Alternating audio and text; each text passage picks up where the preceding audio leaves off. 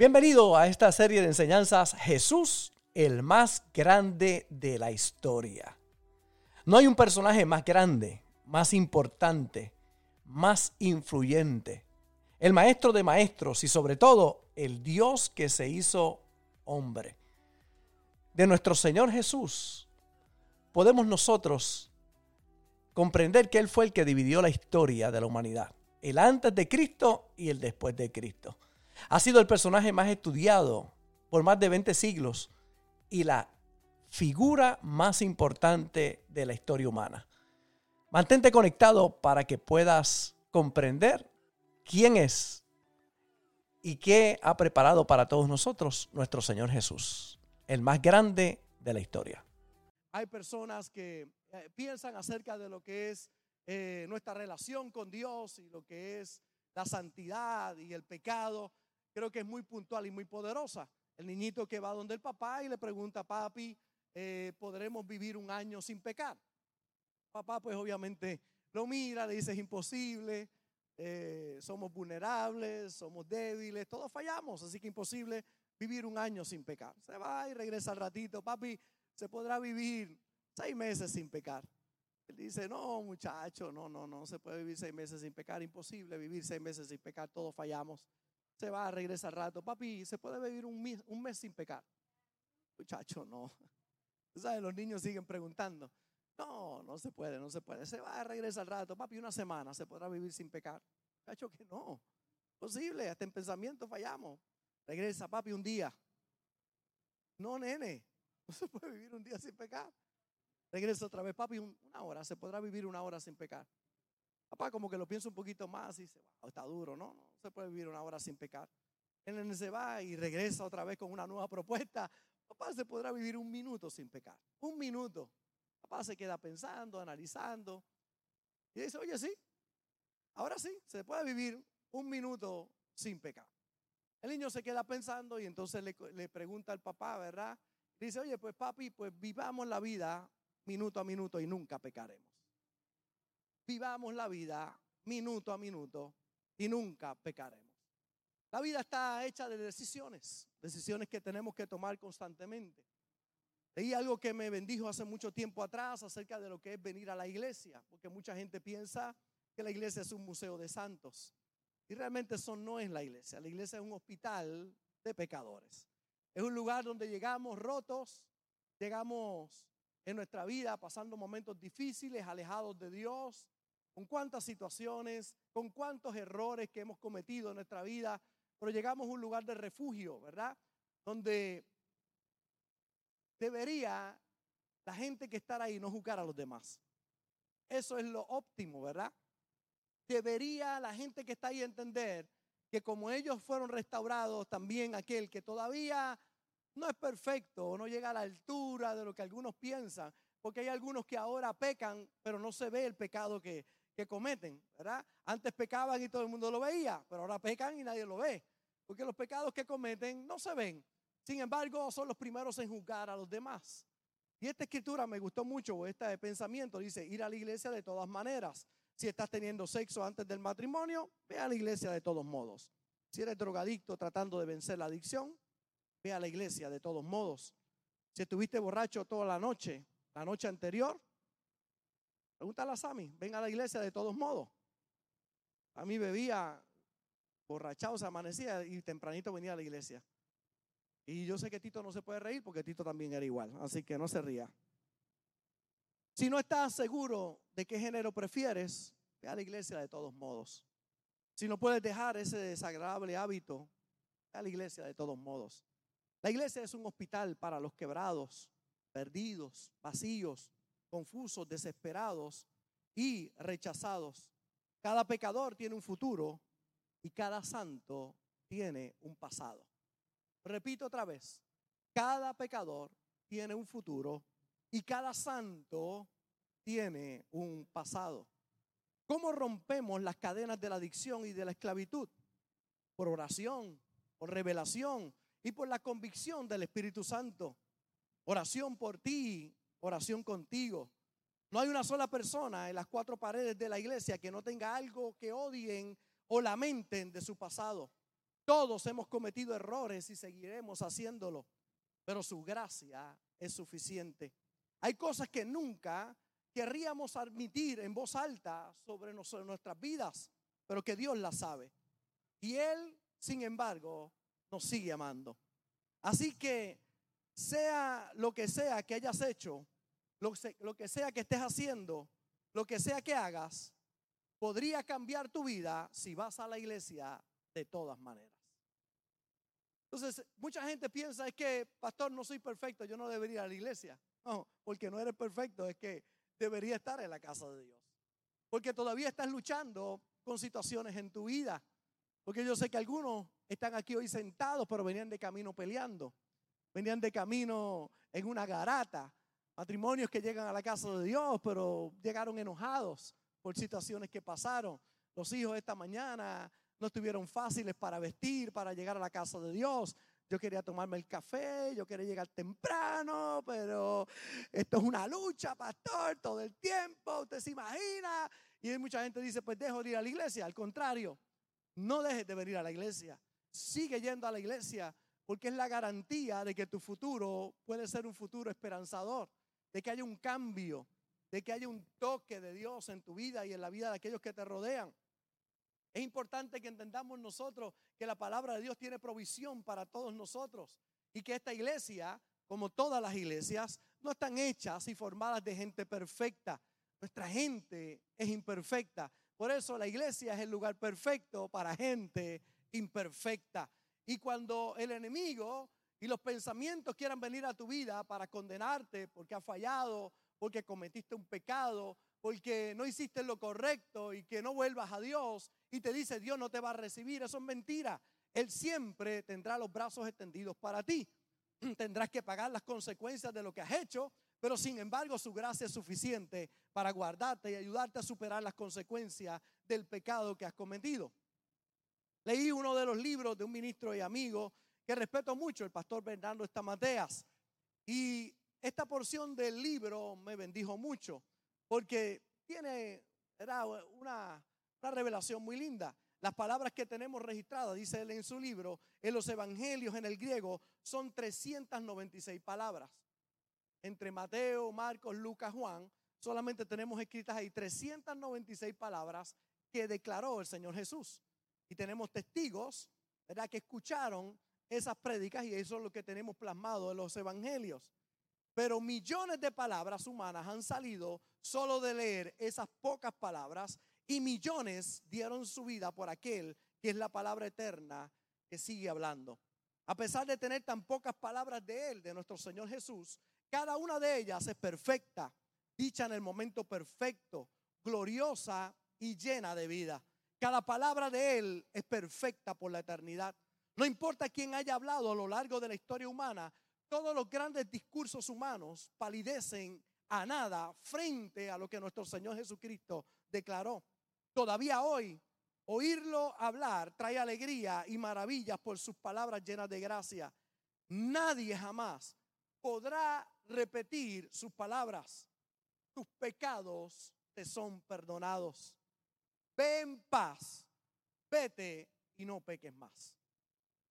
Cuando tú miras a nuestro Señor Jesús, que es nuestro ejemplo y a quien tenemos que seguir, Él tuvo misericordia de aquellos pecadores que le rodeaban, de aquellos imperfectos que le rodeaban. Siendo Él perfecto, tuvo misericordia de ellos. Y es que tenemos que entender que en esta vida humana que vivimos todos nosotros, Estamos luchando con una naturaleza caída y pecaminosa constantemente, que es una lucha entre el hombre espiritual y el hombre carnal, entre las buenas decisiones y las malas decisiones. La vida está hecha o se forma por decisiones, decisiones acertadas y decisiones desacertadas. Se dice que tomamos más o menos 2.500 decisiones por día. 2.500 decisiones por día. De hecho, yo pienso que las damas toman más frente al closet, ¿verdad? Yo creo que toman más de 2.500 ya. Ellas se gastan esas 2.000 nada más mirando qué se van a poner, ¿verdad? Pero, pero se supone que por lo menos 2.500 decisiones tomamos al día. De nuevo, buenas decisiones, malas decisiones. Pero al fin y al cabo, esas decisiones nos van a llevar a algún lado. Tendrán buenas o malas consecuencias en nuestra vida. Sin embargo, la gracia de Dios está ahí. Como estamos hablando acerca de Jesús y el pecado, aparece una escritura muy conocida por todos nosotros, pero nunca está de más repasarla. Aparece en Juan capítulo 8 y el verso 2 al verso 11. Y por la mañana volvió al templo y todo el pueblo vino a él. Todo el pueblo vino a él. Y sentado él les enseñaba. Entonces los escribas y los fariseos le trajeron una mujer sorprendida en adulterio. Imagino el escándalo. Cristo está predicando. Es como si yo estuviera aquí predicando ahora y de momento llegara alguien, un grupo de hombres, y tirara a una mujer aquí al frente, en medio de mi prédica, interrumpiendo mi mensaje, como para tratar de confrontarme frente a todo el público. Y allí a Jesús le tiran a esta mujer. La acaban de encontrar en el mismo acto del adulterio. No trajeron al hombre, trajeron a la mujer. Y vemos el prejuicio tan grande, ¿verdad? Porque la mujer no adultera sola, adulteraron los dos. Los dos pecaron. Sin embargo, traen solamente a la mujer. La tiran a sus pies allí y le dicen, dice, sorprendida en adulterio. Y poniéndola en medio, le dijeron, maestro, esta mujer ha sido sorprendida en el acto mismo de adulterio. Y en la ley nos mandó Moisés apedrear a tales mujeres. Tú, pues, ¿qué dices? Mas esto decían tentándole para poder acusarle. Pero Jesús, inclinado hacia el suelo, escribía en tierra con el dedo. Era una trampa lo que estaban diciendo. Moisés dice que hay que apedrearle, la ley dice que hay que apedrear a esta mujer. ¿Qué tú dices? Si Jesús dice, no, no hay que apedrearla, pues estás violando la ley de Moisés. Pero si dice, no, no la apedreen, o, o apedreenla, dice, pero tú no predicas misericordia y amor al prójimo. Así que era una trampa, por donde quiera lo iban a, acusar. Sin embargo, ahí está Jesús, se inclina a tierra y con el dedo comienza a escribir. Y como insistieran en preguntarle, imagino a ellos, eh, ¿qué dices? Responde, dinos algo. Dice que se enderezó y les dijo, el que de vosotros esté sin pecado, sea el primero en arrojar la piedra contra ella. E inclinándose de nuevo hacia el suelo, siguió escribiendo en tierra. Pero ellos, al oír esto, acusados por su conciencia, salían uno a uno comenzando desde los más sinvergüenza, perdón, desde los más viejos hasta los postreros. Y quedó solo Jesús. Y la mujer estaba en medio, enderezándose Jesús y no viendo a nadie de aquellos que le acusaban, sino a la mujer, le dijo, mujer, ¿dónde están los que te acusan o te acusaban? ¿Ninguno te condenó? Ella dijo, ninguno, Señor. Entonces Jesús le dijo, ni yo te condeno, vete y no peques más. Jesús y el pecado. ¿Cómo Jesús funcionaba cuando se le presentaba un pecador? ¿Cómo él juzgaba la situación? Y usted lo puede ver aquí con esos ojos de misericordia. El que esté libre de pecado, que arroje la primera piedra. Ninguno lo podía hacer. Había uno solo en aquella multitud que podía tirar la piedra. Se llamaba Jesús. Y le preguntó, ¿dónde están los que te acusaban? ¿Dónde están esa gente, los que te condenan? Ninguno te condenó. Dijo, no, ninguno, Señor. Ni yo tampoco. Ni yo te condeno. Vete y no peques más. La oportunidad no de continuar una vida de pecado, sino de que haya una transformación en su vida. Jesús no estaba validando el pecado de esta mujer, le estaba diciendo, hoy tienes una nueva oportunidad de levantarte y hacer lo correcto.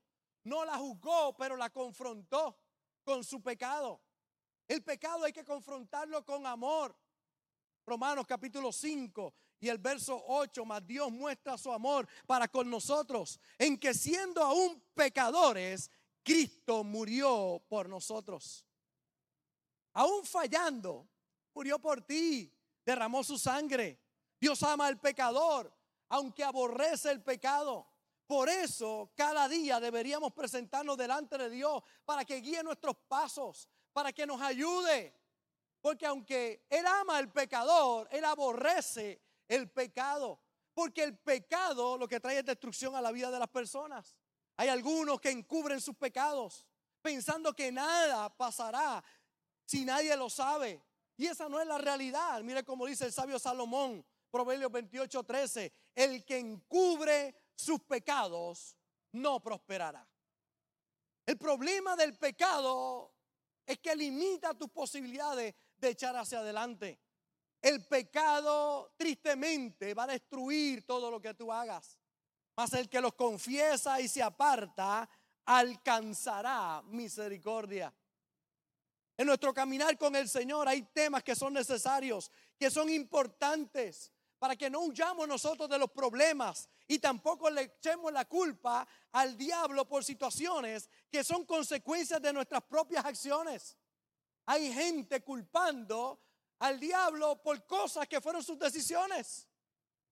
Él tomó la decisión. La pregunta que yo le hago, ¿dónde estaba el diablo en la decisión que tomó el hijo pródigo de pedirle a su padre toda su herencia para irse de la casa? Fue una estricta decisión del muchacho. Dame lo que yo quiero, me voy a, vivir perdidamente.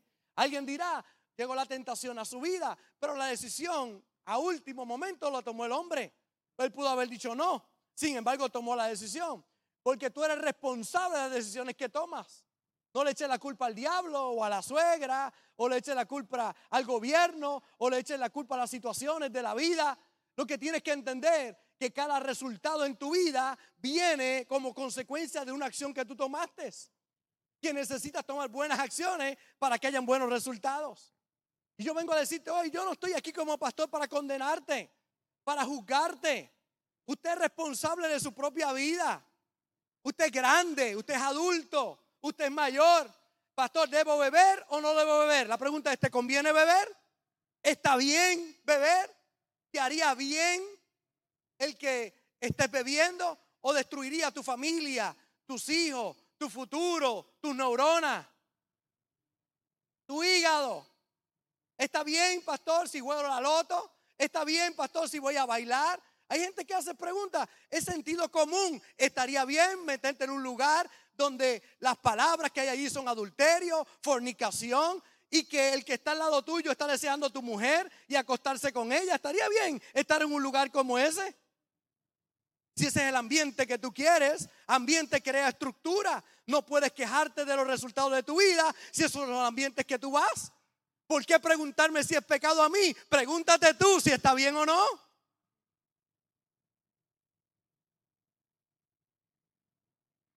El pastor no me deja beber. Hermano, usted puede beber todo lo que usted quiera, pero tendrá las consecuencias de beber. Yo no toco la bebida. ¿Por qué? Porque viví con un alcohólico en casa. Sé lo que produce el alcohol. Sé los resultados de eso. Sé lo malo que es vivir con alguien que bebe en la casa.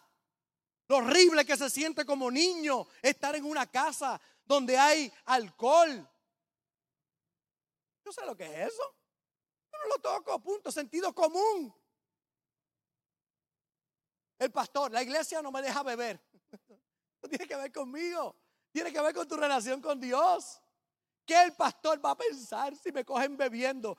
No piense que yo voy a pensar, piensa que piensa Dios. Olvídate de mí. Pastor, y es pecado fumar. En la Biblia no dice en ninguna parte no fuméis. Es verdad. Pero eso daña tu cuerpo, que es templo del Espíritu Santo. Eso te afecta a tu salud acorta tus días de vida. Sí, sentido común. Entonces hay gente que quiere que yo predique aquí de sentido común. En la iglesia me lo prohíbe. Esta iglesia no te va a prohibir nada. Vive como tú quieras y después vive con los resultados de la decisión que tomaste de vivir como querías.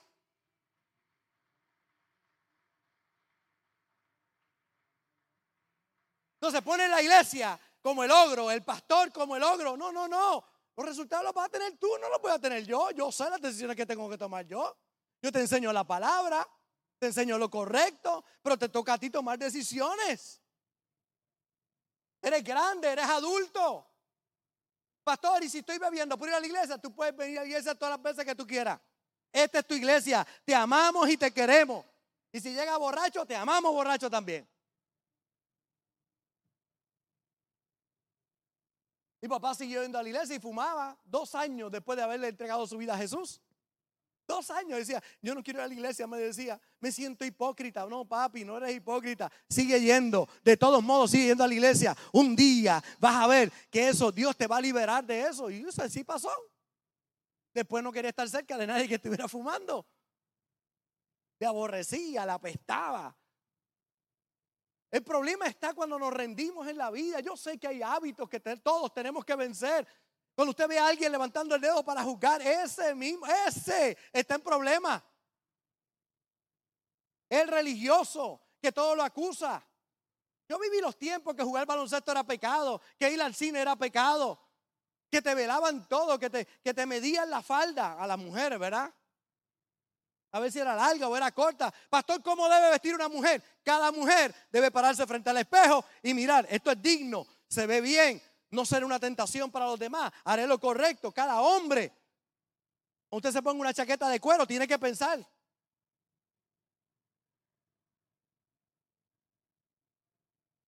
¿Qué dice el pastor? No es lo que dice el pastor, sentido común. ¿Usted iría a una corte de manera inapropiada? No, porque le dan un desacato y lo meten preso. Recuerdo ir a una corte aquí en Vega Baja, un juez que estaba en su sillón de rueda, era un hombre muy estricto, pero muy bueno, ¿verdad? Era muy recto en sus decisiones. Licenciado, ¿se acuerda del juez? Y recuerdo estar un día, estar allí, eh, pues, estaba en algo en particular, y llega esta dama con un escote, y aquel hombre en su silla de ruedas lo miró y le dijo, señora, venga acá frente a todo el mundo. Parece ahí. ¿Usted cree que esto es una manera de venir a, un juzgado? Váyase a su casa, cúbrase y venga para acá.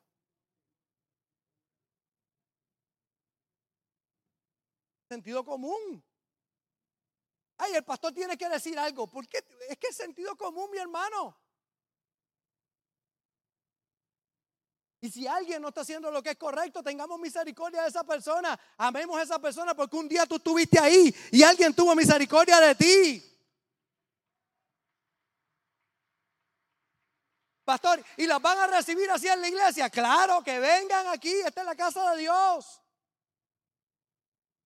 Yo he visto iglesias que paran allí y dicen, usted no puede entrar aquí, no está. ¿Qué es eso?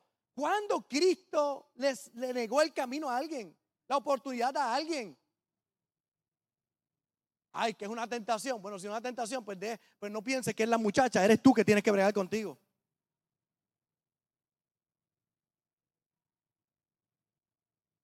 Pues entonces le echa la culpa a la muchacha. Es que esa muchacha, es que tus ojos son lujuriosos y tienes que trabajar con ellos.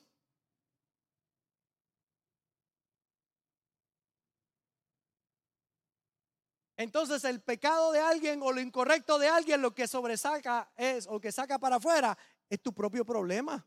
Así que no es la persona, eres tú. Trabaja contigo.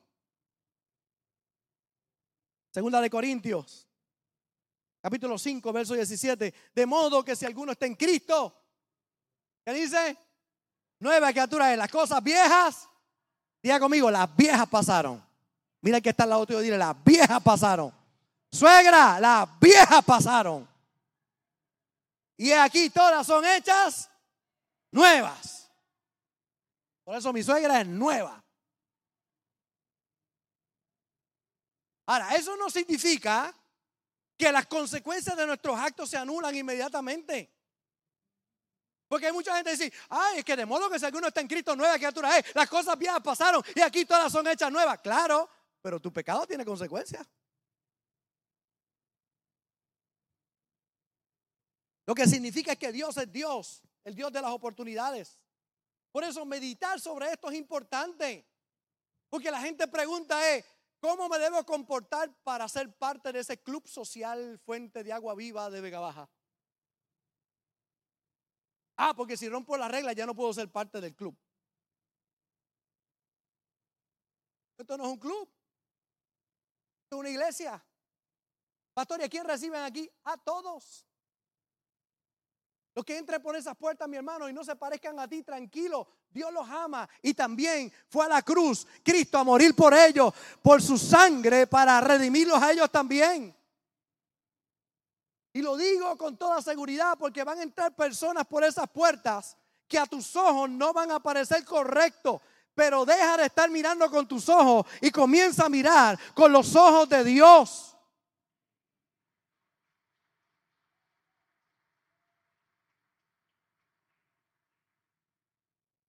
Por eso es importante meditar acerca del pecado, los errores. Para aquellos que han cometido pecado y hoy pagan las consecuencias de ese pecado. Recibieron a Jesús, pero todavía las consecuencias del pecado les tocan.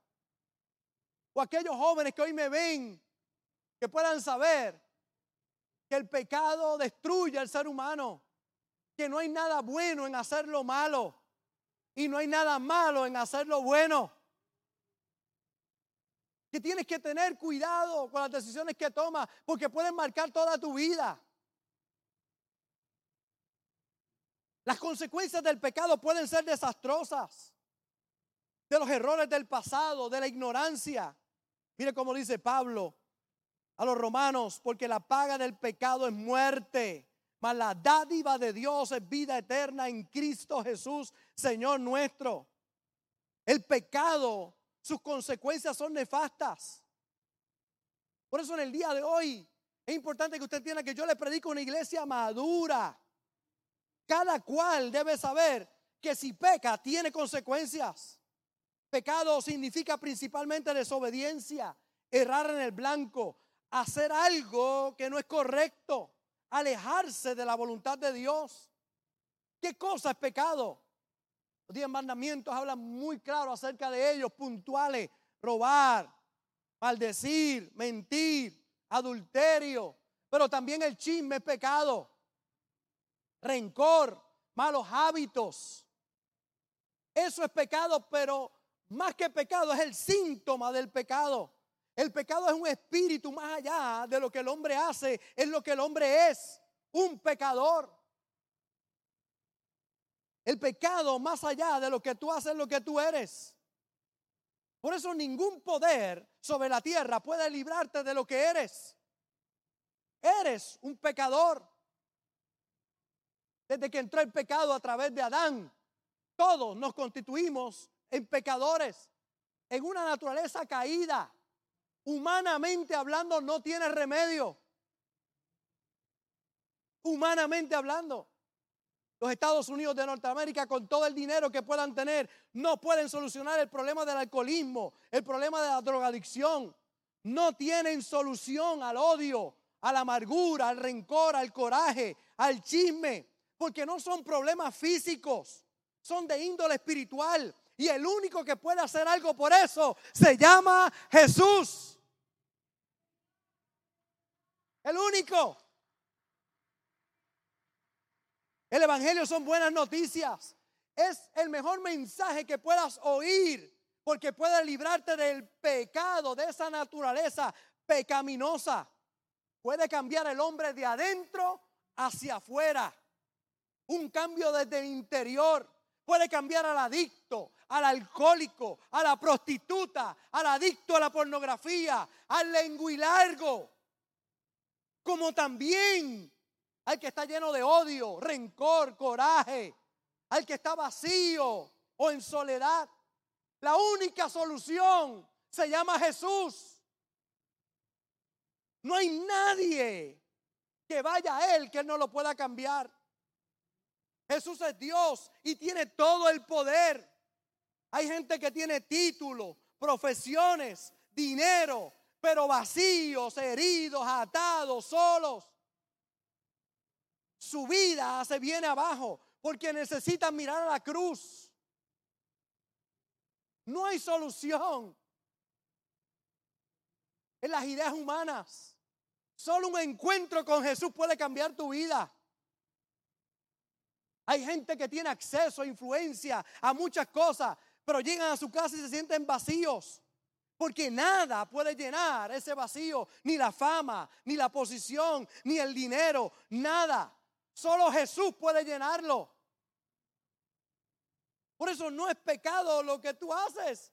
Más allá de eso es lo que tú eres. No somos pecadores porque pecamos, sino pecamos porque somos pecadores. El pecado no es lo que tú haces, el pecado es lo que eres.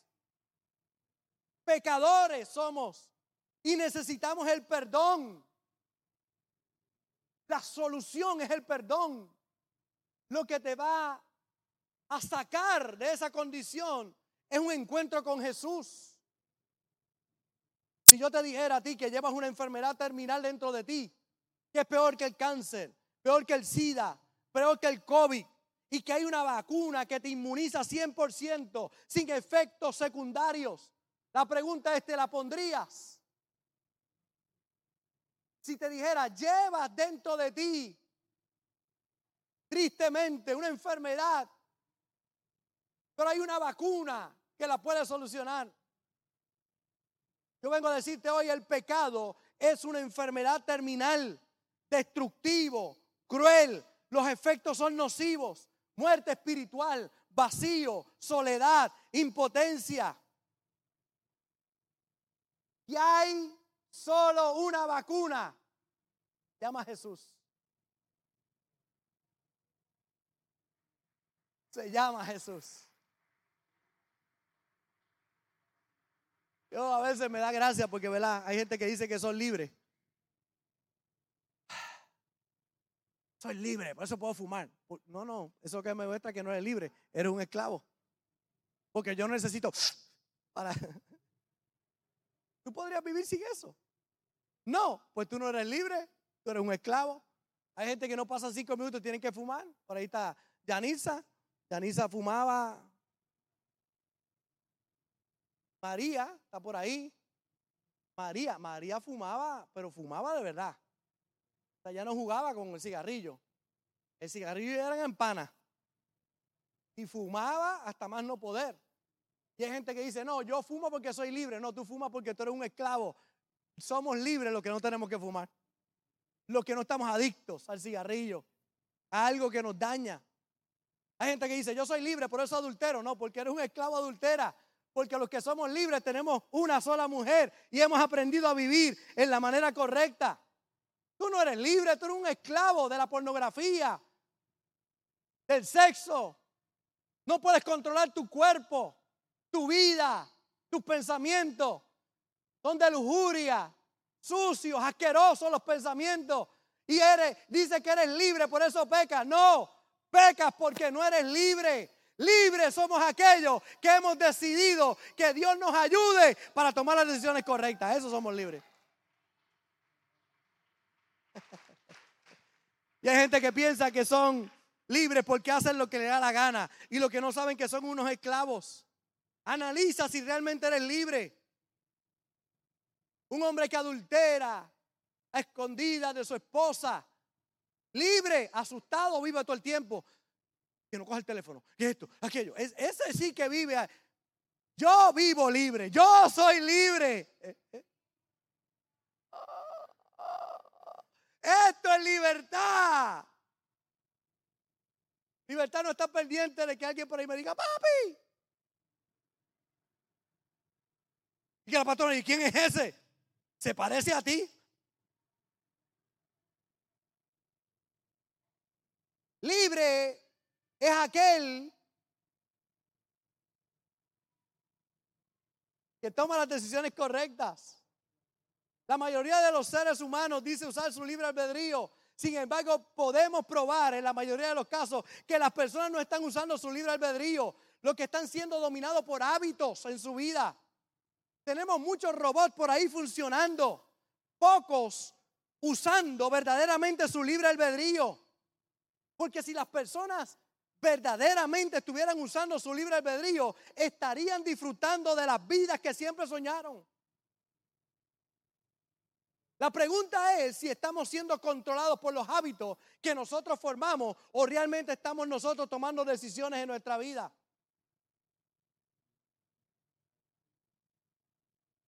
Hay un nuevo cáncer por ahí. Hay gente que no puede estar cinco minutos sin esto. No, hay gente que no puede estar un minuto sin eso. Hay gente que viven dominados. Yo podría preguntar aquí, ¿cuánto vamos a ayunar comida esta semana? Vamos a hacer un ayuno congregacional. Uy, todo el mundo dice sí. Ay, pero vamos a ayunar el teléfono. Ay, no, eso no. Eso no se ayuna. Hay gente que son esclavos de esa cosita. Los dominan. Si suena, tienen que estar ahí. Controlados. No pueden sentarse una hora y media en la casa de Dios para escuchar la palabra de Dios. Porque tienen que estar ¿quién me llamó? ¿Quién me escribió? ¿Quién? Que espere. Voy a la casa de Dios a escuchar su palabra.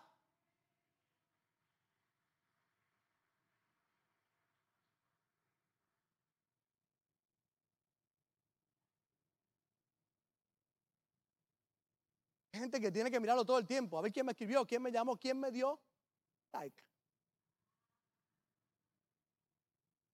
Y viven frustrados porque no me dieron like. ¡Ah! Yo soy libre. Me criticaron, me criticaron. Gente que son tan contentos y dice, tengo cinco mil amigos en Facebook. ¿Cinco mil qué? Si estás enfermo y estás en el hospital, ¿cuál de esos te va a visitar?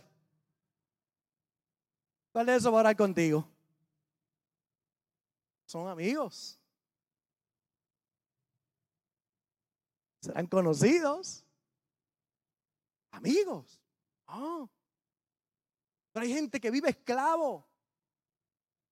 Y que esto se ha convertido en su pecado.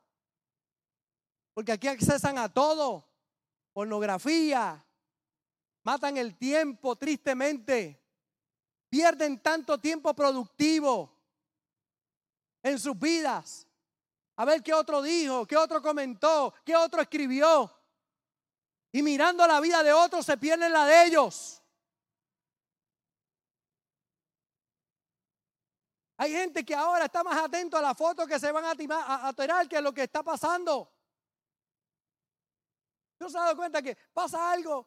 Están golpeando a alguien y más son los que tienen el teléfono mirando que los que están ayudando. Ya la gente es cómo puedo tener más like que otros lo vean. La enfermedad es grave. Hay gente que piensa que es libre, pero viven atados. Yo tengo que dominar a ese cosito todos los días y tomar la decisión de que no va a dominar mi vida y que mis mejores horas productivas no las voy a pasar ahí, lo voy a usar para que me bendiga, lo voy a usar para que sea productivo, lo voy a usar como una herramienta, pero no me va a esclavizar. Pero hay muchos que piensan que son libres, que hacen lo que les da la gana y lo que viven es controlados tristemente por malos hábitos. Por eso es importante entender que Dios nos ha dado una voluntad a todos nosotros para dirigir nuestra vida hacia lo correcto. Por eso hay algunos que dicen, necesitan fuerza de voluntad. La realidad es que necesitas tomar decisiones claras en tu vida y ponerte en las manos de Dios para que Él te ayude. Si alguien tiene falta de sabiduría, pídasela a Dios. Él se la va a dar abundantemente y sin reproche. Saber que nos ama y que las decisiones malas que tomamos en nuestra vida, Él nos sigue amando. El amor de Dios es incondicional. Lo que no puedes es rendirte. Hay muchos que se imaginan que el libro de la vida y los nombres que están allá arriba escritos de aquellos que han recibido a Jesús como Señor y Salvador, los anotan y los borran. Pecaste, te borran. Hiciste bien, te anotan. Y gente piensa que hay un borrón allá arriba y borrando y borrando. Hay gente que piensa que si cometiste un pecado ya no eres salvo. Que si fallaste ya no eres salvo. Mire, mi hija, cuando falla, porque mis hijas fallan, y cuando fallan no dejan de ser mis hijas. Serán mis hijas para siempre y las amaré con todo mi corazón.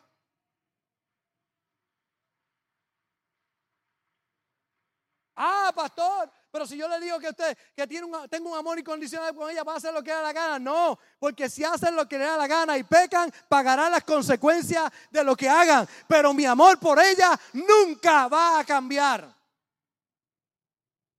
Amar con todo mi corazón. Si es Dios, pero hay gente que piensa, fallé, me voy para el infierno. ¿Qué, ¿Qué, Dios tú crees que tú sirves? Eso no es una licencia para pecar, porque el problema es que si peca, las consecuencias las vas a tener. Pero tú crees que Dios se va de tu lado. Tú crees que Dios no te deja de amar porque fallaste, porque cometiste un error, porque no eres perfecto. Porque si fuera por eso, nadie cualifica. Yo estoy aquí por, no porque sea perfecto, yo estoy aquí porque Él es perfecto, porque Él me ama incondicionalmente. Y no vengo a predicarte desde la plataforma de la perfección. Vengo a decirte, Él tiene misericordia de mí. Por eso también tiene misericordia de ti. Dios, por los errores que tú cometes, no te quita la salvación.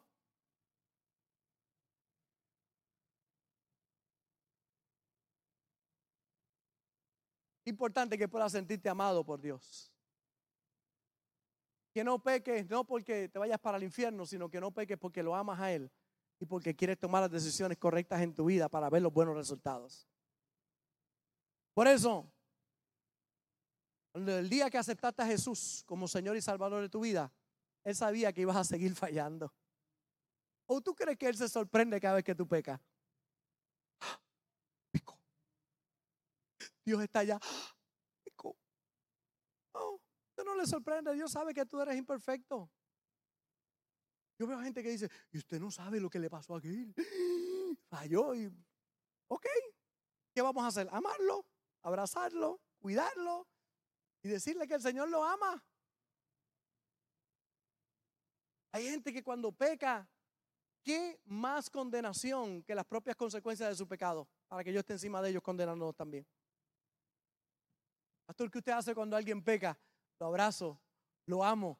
Pienso en el padre cuando vio a su hijo que se había ido, lo había malgastado todo y regresó a la casa. Pienso cuando lo vio, así es mi Padre Celestial, también los va a recibir. Por eso las puertas de esta iglesia están abiertas para ti. Lo que tienes que entender, que Él te ama incondicionalmente y que Él quiere restaurar tu vida.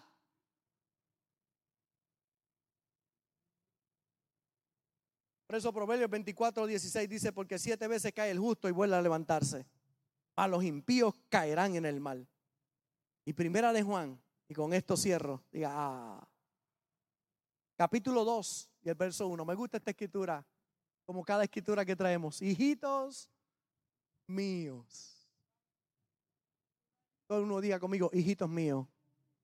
Mira el que está al lado tuyo, dile, hijito mío. O hijita mía. Sammy, hijito mío. Frank, hijito mío. Pastora Evelyn, hijita mía. Así era Juan. Marta Silvia, hijita mía. Luisito, ese es Luisito, hijito mío. Estas cosas os escribo para que no pequéis. Yo estoy aquí hoy para decirte, oye, no peques. Y si alguno hubiera pecado, abogado tenemos para con el Padre, a Jesucristo el justo. Yo te estoy predicando aquí para que no peques. Pero si pecas, abogado tienes para con el Padre, a Jesucristo.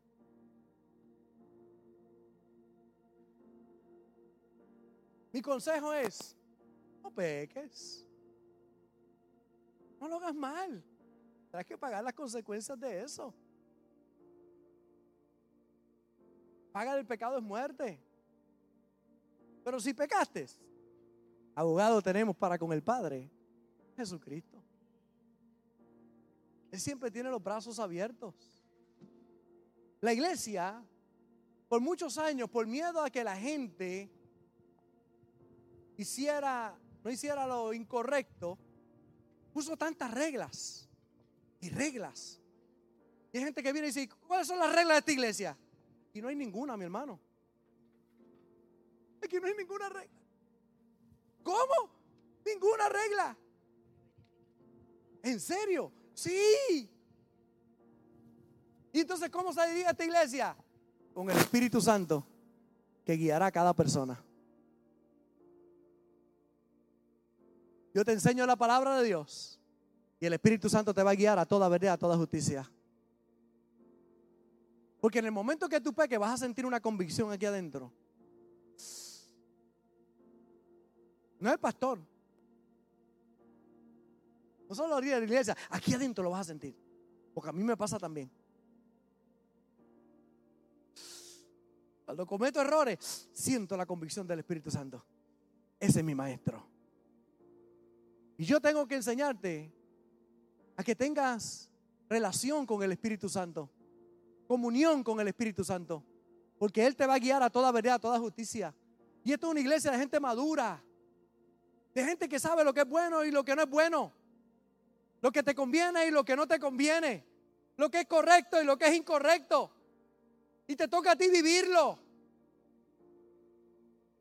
Por eso Josué se para frente a todo el pueblo y le dice, yo no sé a quién ustedes van a servir, pero yo y mi casa serviremos al Señor.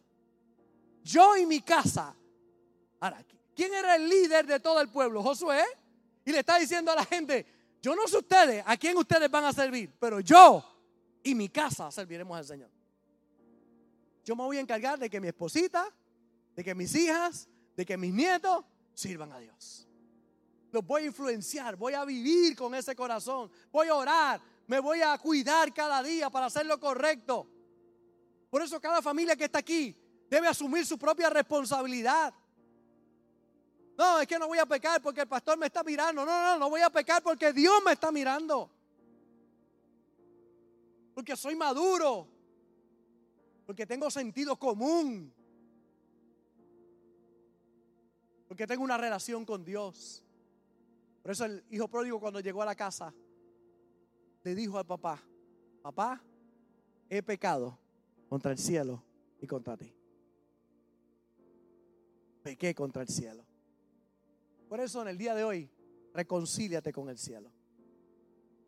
Iglesia, que estás aquí en el día de hoy, no he venido a traerte un mensaje de condenación. He venido a traerte un mensaje de libertad. Para que seas libre, para que asumas responsabilidad de tu vida. Porque imagínense si yo dependiera de que la pastora me esté mirando, mirando para serle fiel. Yo no puedo depender de si me está mirando o no. Porque el momento que saca el foco, entonces voy a ser infiel. No. Si el pastor está, hay gente que se pone derechito y proper y hablan bien. Si el pastor no va, hablan malo.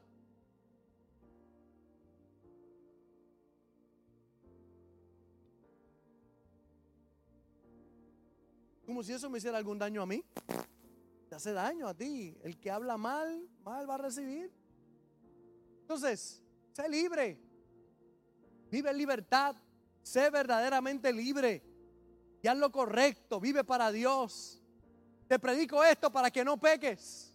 Pero si pecas, abogado tienes para con el Padre. A Jesucristo. Si pecas, consecuencias las tendrás que lidiar. Por eso en el día de hoy es importante de que tomes la mejor decisión que tú puedas tomar en tu vida y es la de hacer lo correcto. Y saber que a pesar de tus malas decisiones, Dios te ama, está contigo y desea restaurarte. Dios le habló a Jacob, como te habla a ti y a mí hoy, he aquí yo estoy contigo y te guardaré por donde quiera que fueres. Volveré a traerte a esta tierra porque no te dejaré hasta que haya dicho. Él invirtió su sangre por ti allí en la cruz del Calvario. Pagó el precio.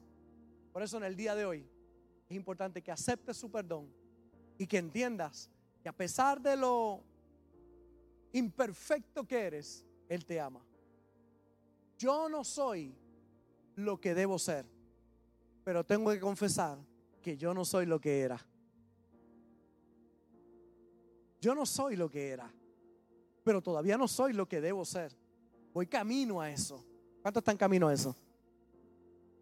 Y en ese caminar debes saber que Él te ama, que está contigo, que Él nunca te va a dejar. Que estarás tan lejos y tan cerca de Dios como lo estés en tus pensamientos. Si a pesar de tu error tú le dices, Señor, aquí estoy, ayúdame, Él estará ahí contigo.